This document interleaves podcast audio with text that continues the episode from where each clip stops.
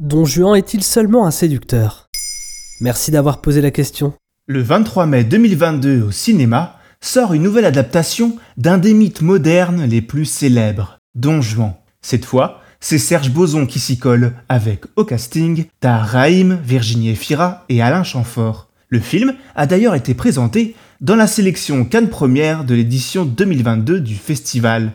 L'occasion de revenir sur l'origine de cette figure et sur sa signification. Certes, pas besoin d'être un littéraire acharné pour comprendre ce qu'on sous-entend quand vos amis vous traitent de Don Juan, ce dernier étant entré dans le langage courant. Mais êtes-vous vraiment certain de savoir tout ce qui se cache derrière ce patronyme? Comment peut-on décrire le Don Juan? Un égoïste profondément épicurien, d'extraction noble, un séducteur doué de cynisme et qui, c'est peut-être ce que l'on retient le plus de lui, collectionne les conquêtes. Si vous vous reconnaissez dans ce profil, méfiez-vous, car morale oblige, ça finit souvent mal pour le personnage, à moins qu'il se repentisse. Bref, ce bougre a tout pour être détestable, pensez-vous.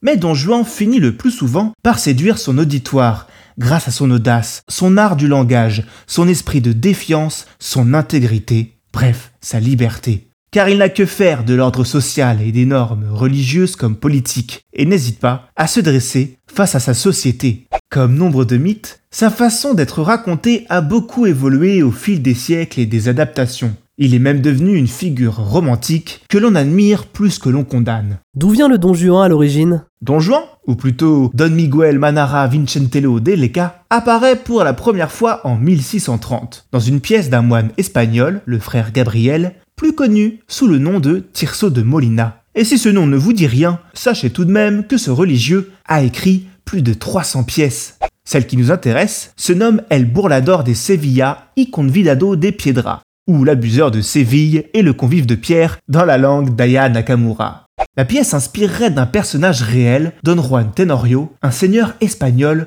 connu pour sa lâcheté et son libertinage. Voyez plutôt.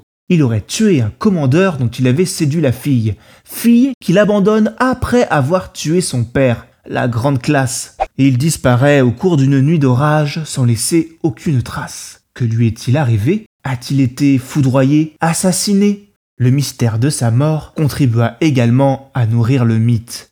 Si la vérité de cette inspiration est mise en cause, elle donne une bonne idée de ce qu'incarne le personnage. Bref, cette pièce traverse l'Europe et se voit même adaptée chez nous, par Corneille et même Molière, qui, 35 ans après l'original, a écrit Don Juan ou le festin de Pierre, il n'y est sans doute pas pour rien dans la perduration de l'aura de ce personnage. Depuis, cette figure en a inspiré plus d'un, tellement qu'il serait tout bonnement impossible de lister l'entièreté des auteurs, metteurs en scène, musiciens ou cinéastes qui se sont attaqués au mythe. Citons tout de même Mozart, George Sand, Baudelaire, Apollinaire, Alexandre Dumas, Pushkin ou plus récemment Eric Emmanuel Schmitt. Sans oublier bien sûr Serge Boson, dont vous pouvez retrouver actuellement sa version de Don Juan dans votre salle de ciné la plus proche. Maintenant, vous savez, un épisode écrit et réalisé par Jonathan Oppard. Ce podcast est disponible sur toutes les plateformes audio, et pour l'écouter sans publicité, rendez-vous sur la chaîne Bababam Plus d'Apple Podcast.